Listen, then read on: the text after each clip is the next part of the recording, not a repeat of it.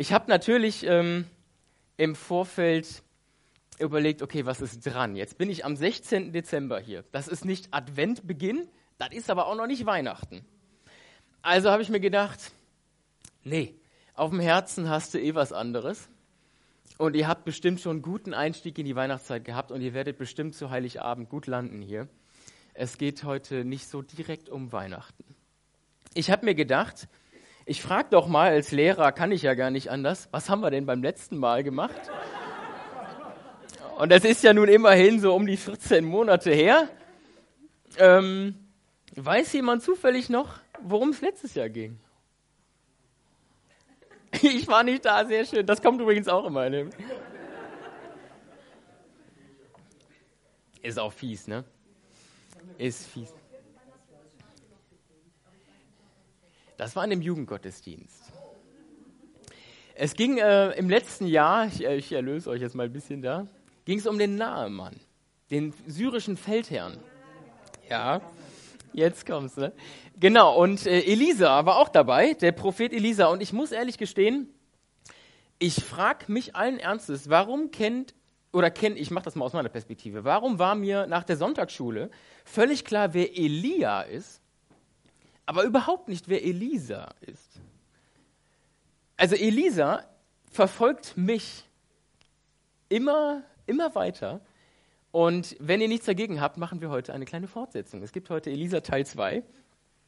Was war mit dem nahen Mann geschehen? Letztlich kann man das zusammenfassen. Der Titel meiner Predigt äh, hieß letztes Jahr, äh, was Gott wirklich wichtig ist. Und die Antwort war, das bist du. Du bist Gott total wichtig. Und Gott orchestrierte um, ähm, um, um den nahen Mann herum das ganze Umfeld so lange, bis der endlich eine heilende Begegnung mit dem lebendigen Gott hatte. Und Heute möchte ich darüber reden, was erwartet Gott denn nun von mir? Was Gott wirklich von mir erwartet. Ähm, ich weiß nicht, wie es euch geht. Ich glaube, ich brauche niemandem hier klar machen, was Erwartungen sind, die im Raum stehen. Was wir auf unserem Leben spüren, permanent. Ob es im beruflichen Alltag ist, ob es im familiären Kontext ist. Ähm, Erwartungen sind ständig da. Manchmal werden sie ausgesprochen, ganz oft sind sie unausgesprochen und sie lasten auf uns. Und ähm, ich möchte mit euch heute so ein bisschen diesen Weg gehen vom ängstlichen Diener zum gelassenen Propheten. Ähm, mich bewegt, wie kann ich dauerhaft mit Gott unterwegs sein? Was, was heißt denn das eigentlich, Nachfolger Jesu sein? Und das muss ich im Moment für mich immer runterbrechen auf meinen Alltag. Denn was diese typischen frommen Elemente so ausmachen könnte, wie man so als gutes Gemeindekind vielleicht groß wird, da ist im Moment nicht so wahnsinnig viel von zu sehen. Bei mir. Mm. Und deswegen steht über mir eigentlich immer die große Frage und der große rote Faden, Gott, was möchtest du von mir?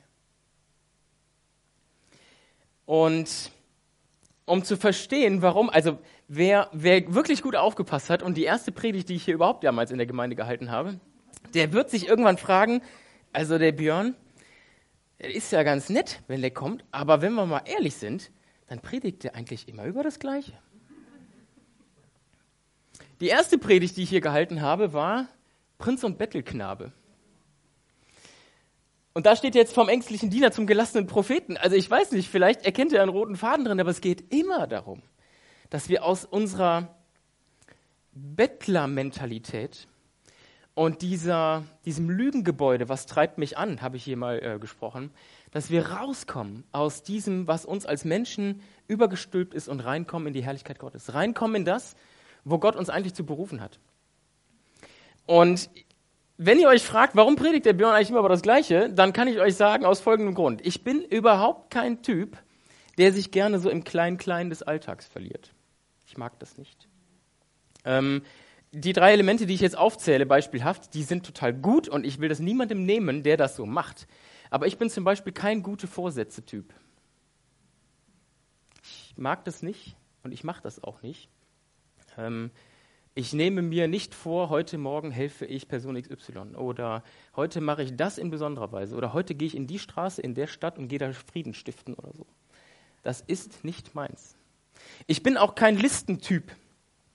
Ich habe früher mal, weil mir gesagt wurde, dass das ganz äh, echt gut wäre, ähm, so Gebetslisten geschrieben und dann standen da zig Namen drauf und die bin ich dann durchgegangen und so weiter, habe gemerkt, nee, das mag für manche total gut sein, für mich nicht.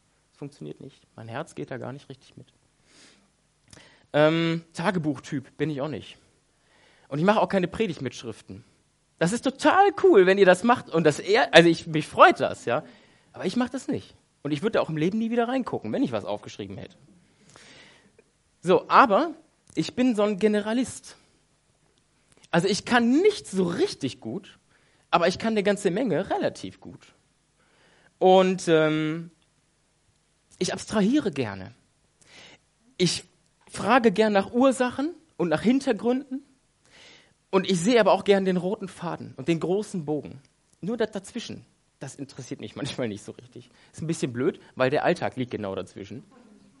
Ähm, aber das will ich euch nur mal, nur mal sagen. Warum predigt der Björn eigentlich immer über das Gleiche? Vielleicht aus, unteren, aus anderen Sichtweisen, andere Perspektive, andere Näherung. Aber letztlich bewegt mich immer diese Frage, worum geht es wirklich? Und, hallo? Ich habe euch ein Zitat mitgebracht von Jörg Zink äh, württembergischer Fernsehpfarrer gewesen. Und er schreibt in seinem Buch, was also soll der tun, der Jesus nachfolgt? Warten auf das, was Gott tut und dann tun, was Gott erwartet. Fand ich sehr schön, sehr prägnant. Beantwortet dummerweise meine Frage noch nicht. Was erwartet Gott denn jetzt von mir?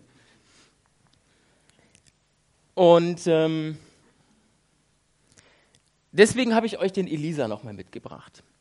Ganz kurz zum Hintergrund. Beim letzten Mal ähm, haben wir uns sehr viel Zeit genommen, immer in das Umfeld reinzuschauen und so weiter. Der Kontext ist genau der gleiche geblieben, deswegen können wir das heute abkürzen. Äh, es geht immer noch um diesen Konflikt zwischen Syrien, dem damaligen Aram, im Nordosten von Israel und dem Nordreich Israel. Die Hauptstadt von dem Nordreich Israel war Samaria und Damaskus im Grunde die Hauptstadt auch des heutigen Syriens, aber damals auch von Aram. Das ist so der Konflikt. Die Könige, die waren sich nicht so ganz grün. Der Nahemann, der syrische Feldherr, spielte da eine interessante Rolle und hat auch sicherlich irgendwie als Botschafter funktioniert, aber so richtig gelöst waren die Spannungen da nicht. Es ging weiter mit irgendwelchen Grenzscharmützeln und ähm, so richtig gut kamen die nicht miteinander klar. Und jetzt gucken wir rein in Zweite Könige. Es ist nicht viel Zeit vergangen wahrscheinlich seit dieser Begegnung mit dem syrischen Feldherr Nahemann und dem, was jetzt folgt. Und da lesen wir in 2. Könige, Kapitel 6, der König von Syrien führte Krieg gegen Israel. Er beriet sich mit seinen Truppenführern und entschied, an welcher Stelle sie sich für einen Überraschungsangriff bereithalten wollten. Da schickte Elisa, der Mann Gottes, einen Boten zum König von Israel, nannte ihm den Ort und warnte ihn, mach einen Bogen um die Stelle, denn dort wollen sie dich angreifen. Darauf ließ der König von Israel die Gegend, vor der ihn der Prophet gewarnt hatte, gut auskundschaften und war dort besonders vorsichtig. So ging es nicht ein oder zweimal, sondern noch öfter. Den König von Syrien beunruhigte die Sache. Er ließ seine Truppenführer zusammenrufen und sagte, einer von den unseren verrät uns an den König von Israel. Könnt ihr mir sagen, wer es ist? Nein, nein, mein Herr und König, antwortete einer von den Truppenführern, der Prophet Elisa ist schuld. Er meldet dem König von Israel sogar, was du in deinem Schlafzimmer sagst. Findet mir heraus, wo er ist, befahl der König, dann werde ich ihn schon in meine Gewalt bringen. Man meldete dem König, Elisa sei in Dothan. Da schickte er ein großes Heer dorthin, verstärkt durch eine Streikwagenabteilung. Die Truppen rückten bei Nacht an und umzingelten die Stadt. Als der Diener Elisas morgens aufstand und vor die Tür trat, sah er die Stadt von Truppen und Streitwagen umstellt. Was sollen wir jetzt tun? fragte Elisa. Der gab ihm zur Antwort, lass dir keine Angst einjagen, weil es so viele sind. Auf unserer Seite stehen noch mehr. Darauf betete Elisa, Herr, öffne doch meinem Diener die Augen. Da öffnete der Herr ihm die Augen und er sah, der ganze Berg, auf dem die Stadt lag, war ringsum Elisa bedeckt mit Pferden und Streitwagen aus Feuer. Ist der erste Teil. Wir haben eben in der Gebetszeit und in dem Eindruck gehört, dass wir Übermächten gegenüberstehen, dass wir teilweise vor Abgründen stehen und nicht wissen, wie es weitergehen soll. Wir kennen, glaube ich, alle Situationen, wo wir einfach mal sprachlos sind und uns nicht das kleine Einmaleins des, wie handhabt man diese Situation einfällt. Und ich weiß nicht, wie ihr das seht, aber das war bestimmt so eine. Ich habe euch mal ein Bild rausgesucht. Es ist ein bisschen spekulativ, muss ich gestehen. Habe ein bisschen recherchiert. Also Dotan, diese Stadt, äh, wo sich das zuträgt, das könnte, das könnte das heutige Mirka sein. Bin mir aber nicht ganz sicher. Äh, zumindest findet sich die, die geografische Lage da so ein bisschen drin wieder, liegt einfach auf diesem Hügel da und ringsherum gibt es auch das Dotan-Tal, also irgendwie wird das nicht so weit weg sein davon. Und ich glaube, wir können uns das so vorstellen, dass ähm, ja, Elisa und sein Diener da irgendwo wohnten in der Hütte oben auf dem Berg und rings um die Stadt umzingelt. Die Stadt war ja komplett umzingelt von dieser großen Streitmacht, von dem Syrer, ähm, stand dann dieses feindliche Heer. Und der Diener kommt raus und sieht das. Und dem geht natürlich so ein bisschen der A-Punkt auf Grundeis. Und ich finde mich sehr häufig in meinem Leben in diesem Diener wieder. Wo stehst du denn gerade in deinem Alltag einer solchen Übermacht gegenüber? Wo baut sich vor dir so eine Mauer auf, wo du eigentlich nicht weißt, wo die herkommt, was die da soll, wie man drüber kommen soll? Wie reagierst du, wenn du in die Enge getrieben wirst? Durch andere Personen, durch Situationen? Wo siehst du gerade keinen Ausweg?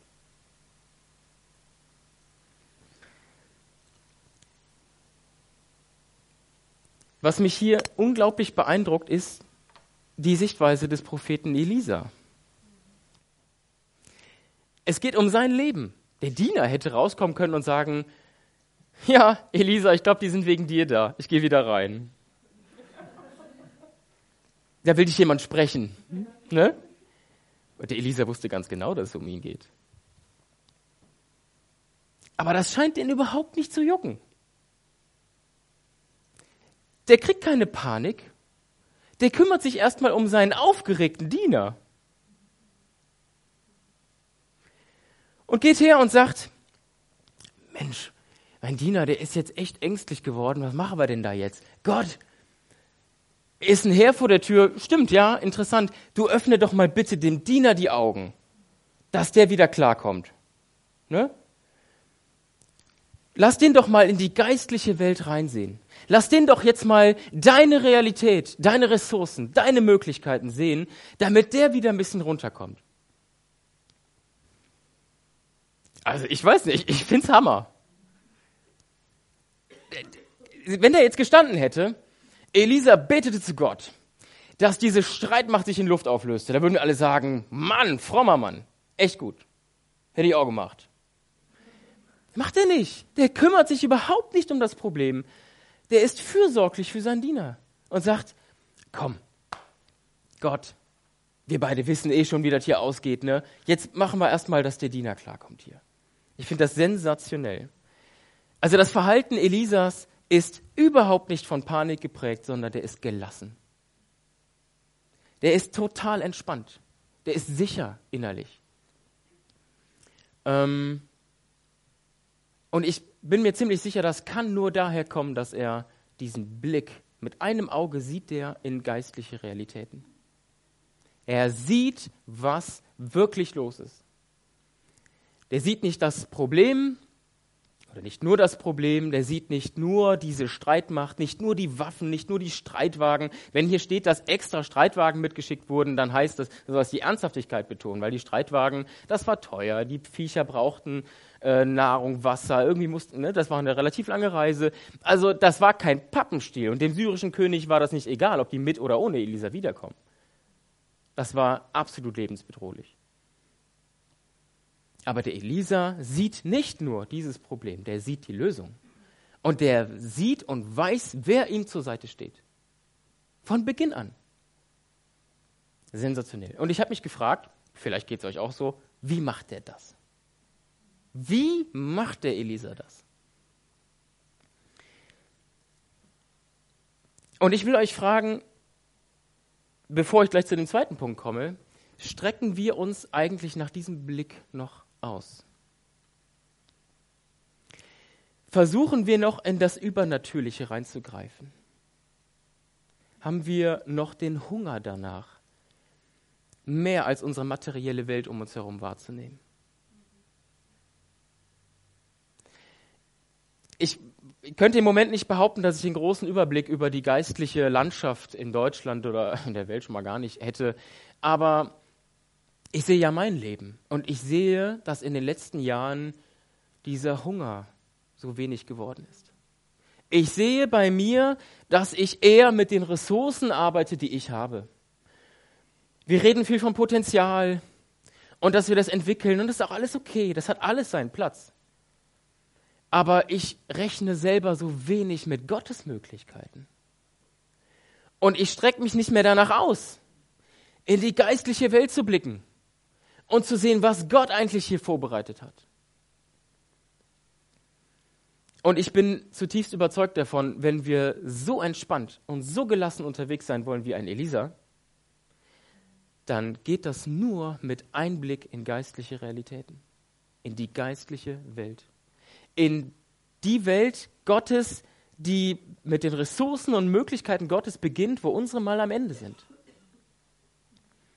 Und nur dann führt das zu echter Ruhe und echtem Frieden. Nicht aufgesetzt, sondern total tiefenentspannt in jeder Situation, die uns gegenübersteht. Und brenzliger kann es nicht werden. Der Elisa war kein Dummkopf, der wusste schon, warum die da sind. Aber irgendwie ist er voll entspannt. Woher kommt das?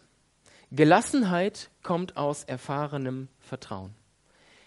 Der Prophet Elisa übernimmt das Amt von Elia. Wir machen einen kleinen Zeitsprung davor, nämlich in die Zeit, wo Elisa das Prophetenamt von Elia übernimmt. In 1. Könige 19 ähm, können wir nachlesen, dass Elia den Auftrag bekam, Elisa schon als Nachfolger in eigentlich zu weihen. Und er folgte ihm danach, er war mit dabei. Das ist so wie mit Josua in der Stiftshütte. Ne? Also die hatten so ihre Zöglinge und letztlich hat Elisa viele Jahre dann auch an Elias Seite erlebt und da Erfahrungen gemacht. Und jetzt kommt sozusagen der Initiationsritus. Und wir lesen hier in 2. Könige 2. Die Vorgeschichte war, Elia hat von Gott eigentlich die Offenbarung bekommen, ich werde dich jetzt wegnehmen. Du wirst ähm, diese Erde verlassen. Und Elia weiß das und er sagt dem Elisa, Jung, ist gut, wird, unsere Wege trennen sich hier. Ähm, ich soll jetzt zum Jordan gehen und du kannst deiner Wege gehen. Und dann geht's hier weiter. Zum dritten Mal bat ihn Elia, bleib doch hier. Der Herr schickt mich an den Jordan. Aber Elisa erwiderte, so gewiss der Herr lebt und du selbst lebst, ich weiche nicht von deiner Seite. So gingen die beiden miteinander. 50 Propheten folgten ihnen bis an den Jordan und blieben in einiger Entfernung stehen. Elia rollte seinen Mantel zusammen und schlug damit auf das Wasser, da teilte es sich, und beide gingen trockenen Fußes über den Fluss, durch den Fluss. Am anderen Ufer sagte Elia zu Elisa, was kann ich noch für dich tun, bevor der Herr mich von dir wegholt? Elisa bat, ich möchte den Anteil des Erstgeborenen von deinem Geist erben und deinen Auftrag weiterführen. Elia antwortete, du verlangst mehr, als in meiner Macht steht. Wenn der Herr es dich sehen lässt, wie er mich von dir wegholt, wird deine Bitte, Bitte erfüllt werden, sonst nicht. Während sie so im Gehen miteinander redeten, kam plötzlich ein Streitwagen aus Feuer mit Pferden aus Feuer und trennte sie voneinander. Und Elia fuhr in einem gewaltigen Sturm in den Himmel.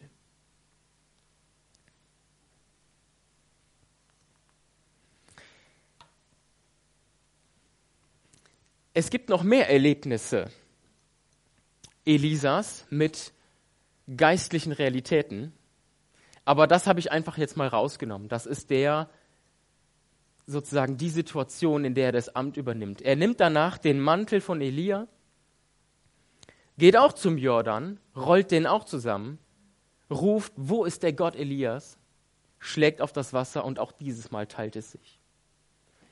Und in dem Moment ist Elisa klar, das Amt von Elia ist auf mich übergegangen und ich werde den Auftrag weiterführen. Und ihm ist auch klar, dass er den erstgeborenen Anteil von Elias Geist bekommen hat, denn er hat gesehen, dass Elia in dem Wagen aufgefahren ist. Das war die Bedingung. Elia hat gesagt, wenn du siehst, wenn der Herr es dich sehen lässt, dann ist es so. Wenn nicht, dann nicht. Und er hat es gesehen.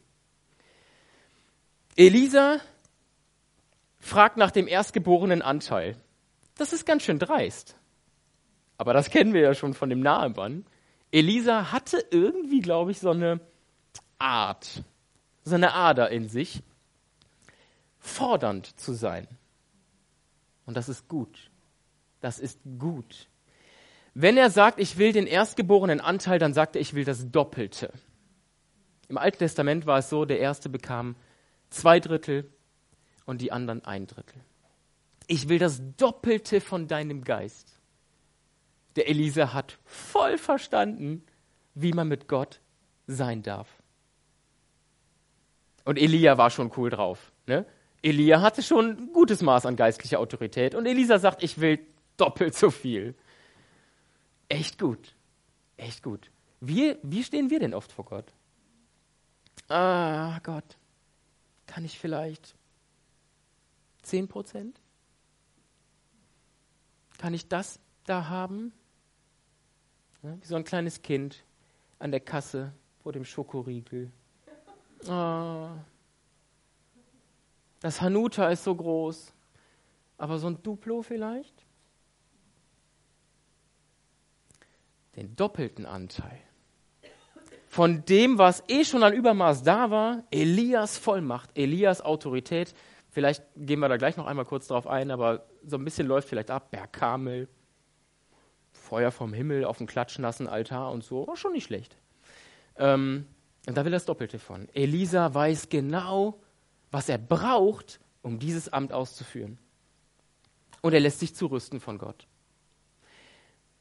Und ich frage euch, wie sind wir mit Gott unterwegs?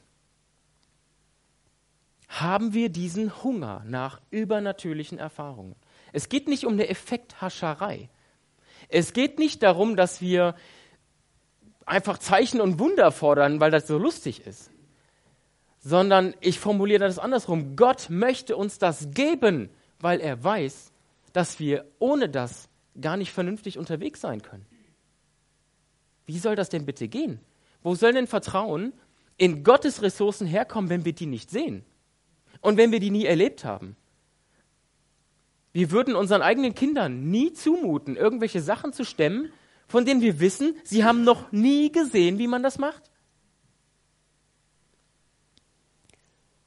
Ich ertappe mich dabei, dass ich oft so unterwegs bin. Mein Vater ist da oben, glaube ich.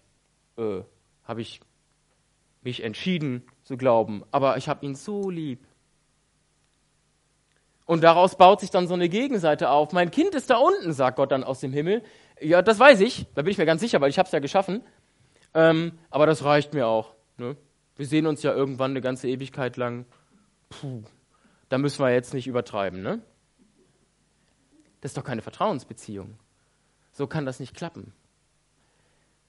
Wenn sich diese beiden Sphären nicht berühren, dann können wir mit Gottes Ressourcen nicht unterwegs sein. Und ich glaube, das muss so funktionieren. Es muss Berührung her, Kontakt. Wir brauchen die Erfahrung des Übernatürlichen und die Berührung durch die Kraft des lebendigen Gottes. Das kann sehr unterschiedlich aussehen. Das kann ein Moment zwischen dir und Gott im stillen Kämmerlein sein.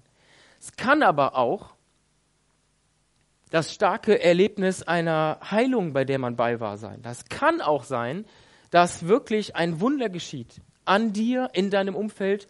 Es kann sein, dass unter deinem Gebet ein Lama aufsteht und seinen Rollstuhl verlässt. Gott hat hier sehr viele Möglichkeiten. Aber eins ist für mich klar. Irgendwas davon braucht es. Wir brauchen diesen Kontakt mit Gott. Erst durch diese Erfahrung, diese Berührung, kann das entstehen, was wir Vertrauen nennen. Unser kleiner Knödel liegt im Stubenwagen oder auf dem Teppich. Der ist sehr genügsam. Irgendwann fängt er an zu motzen. Und ich bin ja immer der Meinung, dass ich was super Wichtiges zu tun habe. Wenn ich also am Tisch sitze mit irgendwas, dann rufe ich rüber und sage, Ben, ich bin hier. Meint er, der hört auf zu motzen? Nee. Der lässt sich dann auch ein, zwei Mal beruhigen und er hört auch meine Stimme, das ist auch alles okay. Aber der will, dass ich den hole. Und der will auf meinem Schoß sitzen. Und dann guckt er sich an, was Papi da macht. Auch mit einem halben Jahr schon. Also hole ich den. Nehme den hoch, kriege einen Knutscher. Oder zwei oder drei. Und dann setze ich den zu mir. Das ist Berührung und das ist Kontakt. Und dabei entsteht Vertrauen wenn wir so groß werden, dass uns immer nur aus der Ferne zugerufen wird, ich bin hier, ich bin ja da, ist gut jetzt. Das funktioniert doch nicht. Und Gott enthält uns das nicht vor. Aber wir müssen wie Elisa uns dahinstellen und sagen, ich will einen doppelten Anteil. Ich will ein Zeichen deiner Güte sehen. Gott, ich muss wissen, dass du real bist. Und dass du mir hier helfen kannst. Und dass du mich lieb hast und dass du zu mir stehst, wenn ich angegriffen werde. Ich muss das wissen und ich will das erfahren, Gott. Sonst laufe ich mit Hüllen durch die Gegend und texte andere Leute zu von auswendig gelernten Überlieferungen.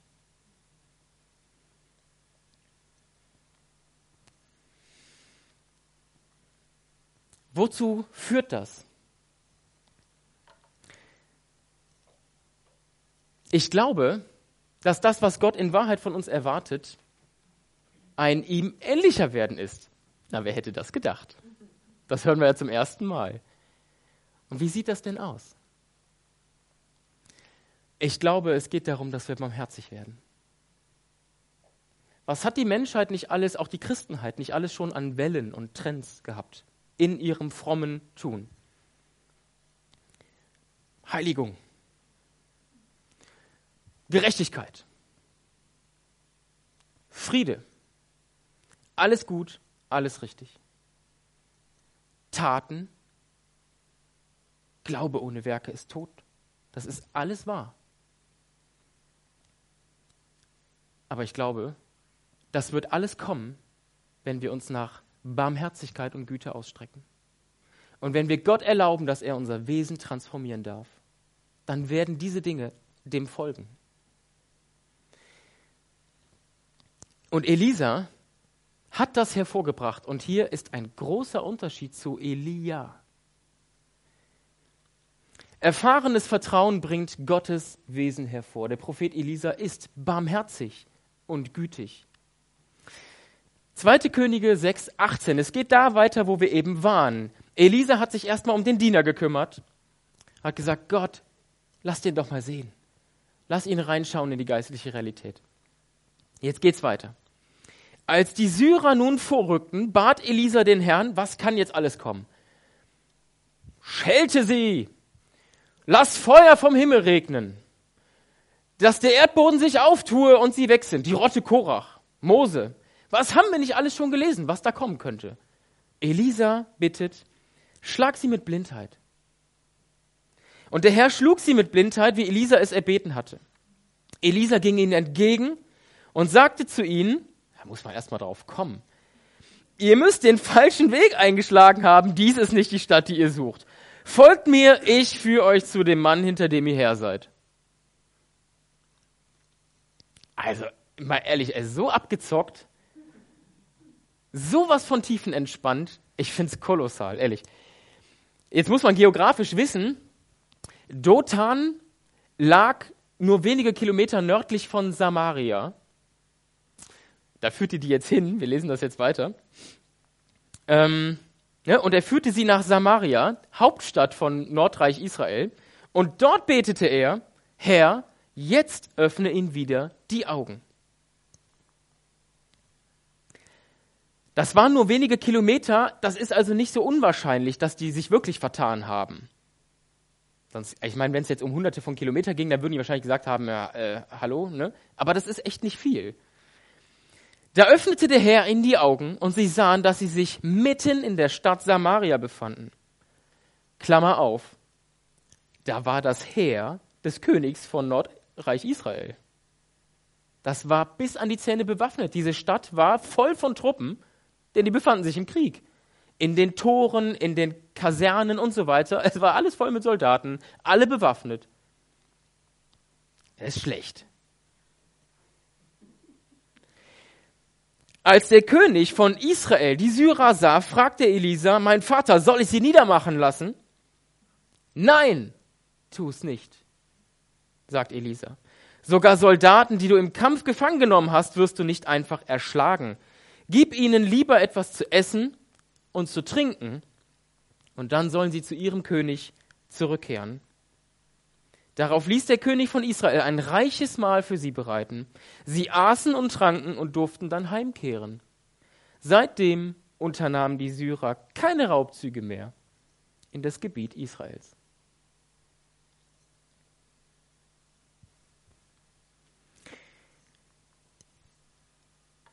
Was für eine innere Sicherheit hat Elisa?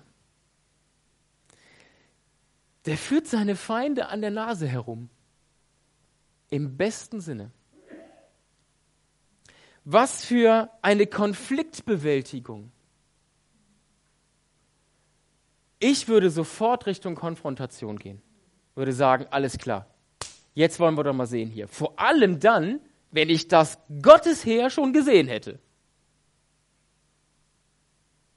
Da wäre bei mir sofort gewesen, so, jetzt wollen wir doch mal gucken. Macht mal. Macht er nicht.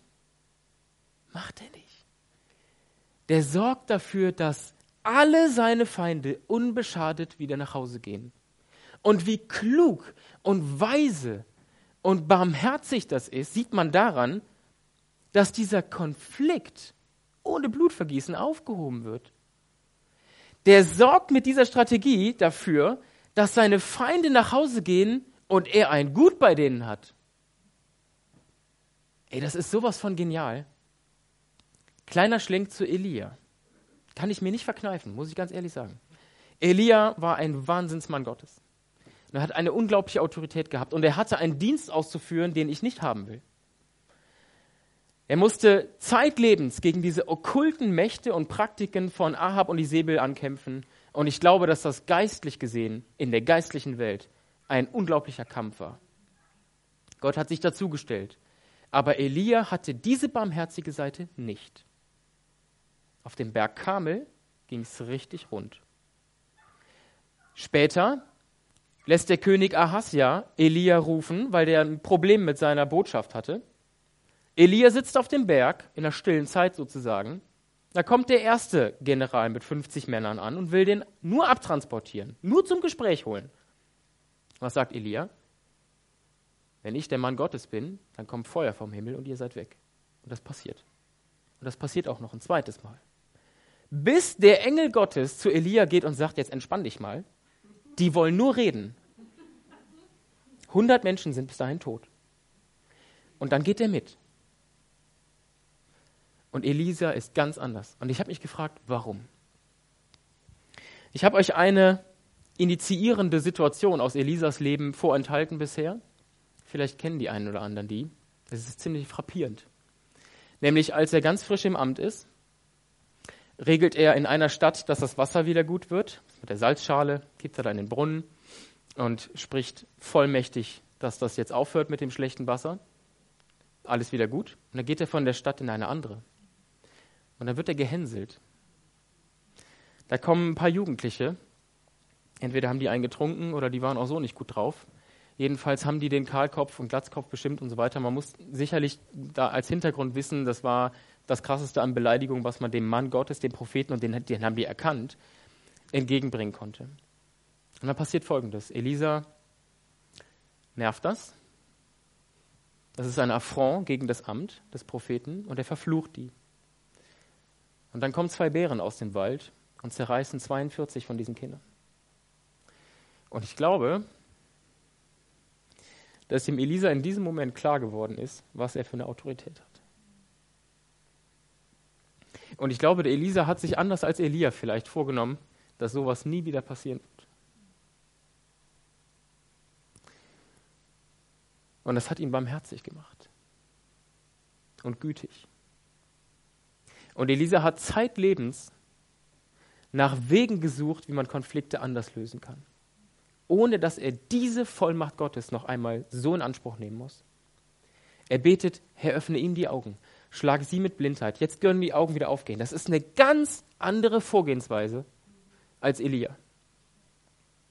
Und ich werte das nicht. Die hatten unterschiedliche Felder und unterschiedliche Aufgaben.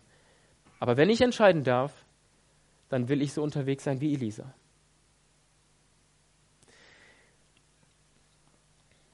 Und ich habe euch dieses Bild hier gezeigt, weil natürlich der Bogen ins Neue Testament kommen darf und soll. Das ist eine Darstellung, wo Jesus das Ohr von dem Knecht, von dem Malchus, äh, bei der Gefangennahme in Gethsemane wieder heilt. Petrus packt das Schwert aus und, und fängt an, sich zu wehren und kämpft. Und Jesus sagt, hör auf damit. Das ist hier nicht der Weg. Mein Weg ist ein ganz anderer. Und er heilt dieses Ohr er heilt seinen Feind, der ihn da jetzt gefangen nehmen wird und der ihn vor den Hohen Rat schleifen wird, vor Pontius Pilatus. Und Jesus weiß genau, was alles folgen wird.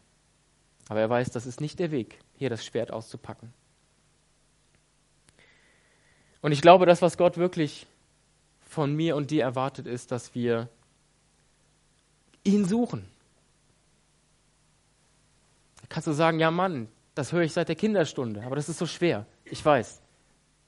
Ich weiß, es ist total schwer, Gott immer wieder zu suchen. Aber ich sage dir, tu es, bevor du anfängst zu rödeln. Tu es, bevor du dir deine Sporen bei Gott verdienen willst.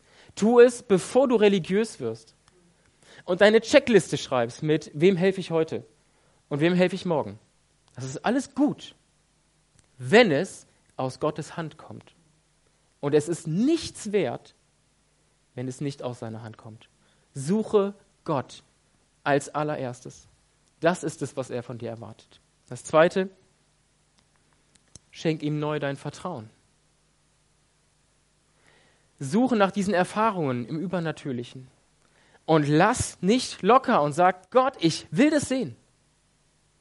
Ich muss wissen, wovon ich rede. Wenn ich zu Leuten gehe und denen sage, Jesus kann dich gesund machen, dann will ich wissen, wovon ich rede.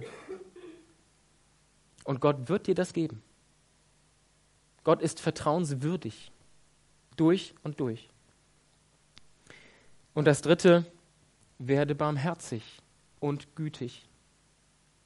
Ich glaube, das ist der Königsweg. Gott gibt dir Dinge an die Hand, ein Wesen, eine Art, eine Sicherheit, eine Autorität, Vollmacht, mit der du deine Feinde einnehmen kannst. Einladend. Mit denen du deine Feinde überwinden kannst, mit denen du diese Mauern einreißen kannst, ohne dass Blut vergossen wird. Mit der du Abgründe überspringen kannst, ohne dass andere darunter leiden müssen.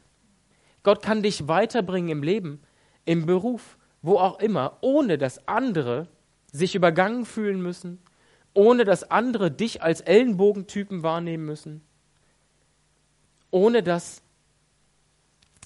alles Mögliche kaputt geht. Und Elisa zeigt uns, wie das gehen kann, in einer unglaublich brenzligen Situation. Es geht tatsächlich um Vertrauen. Es geht um Vertrauen. Stell dich vor Gott und sag, ich will den doppelten Anteil von diesem geistlichen Erbe. Ich habe euch ganz zum Schluss ein, eine Dichtung, ein Lied mitgebracht von Klaus-Peter Hertz. Der Name sagte mir ehrlich gesagt gar nichts bis vor kurzem. Ich habe es in den Losungen gesehen. Und es hat bisher noch kein gedichtetes Lied mein Herz so berührt wie das hier. Vertraut den neuen Wegen, auf die der Herr uns weist. Weil Leben heißt sich regen, weil Leben wandern heißt. Seit leuchtend Gottes Bogen am hohen Himmel stand, sind Menschen ausgezogen in das gelobte Land. Vertraut den neuen Wegen und wandert in die Zeit. Gott will, dass ihr ein Segen für seine Erde seid. Der uns in frühen Zeiten das Leben eingehaucht, der wird uns dahin leiten, wo er uns will und braucht. Vertraut den neuen Wegen, auf die uns Gott gesandt. Er selbst kommt uns entgegen. Die Zukunft ist sein Land. Wer aufbricht, der kann hoffen in Zeit und Ewigkeit. Die Tore stehen offen. Das Land ist hell und weit.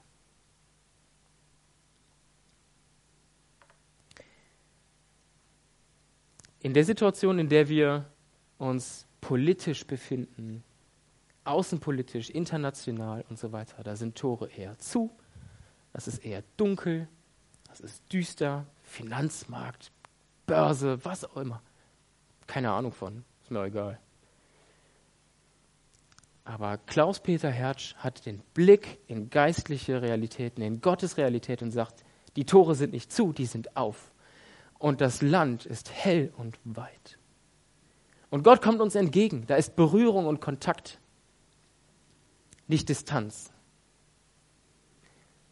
Und Gott lädt uns ein, barmherzig und gütig zu sein und ihm zu vertrauen, dass er Macht hat und dass er Konflikte lösen kann. Amen.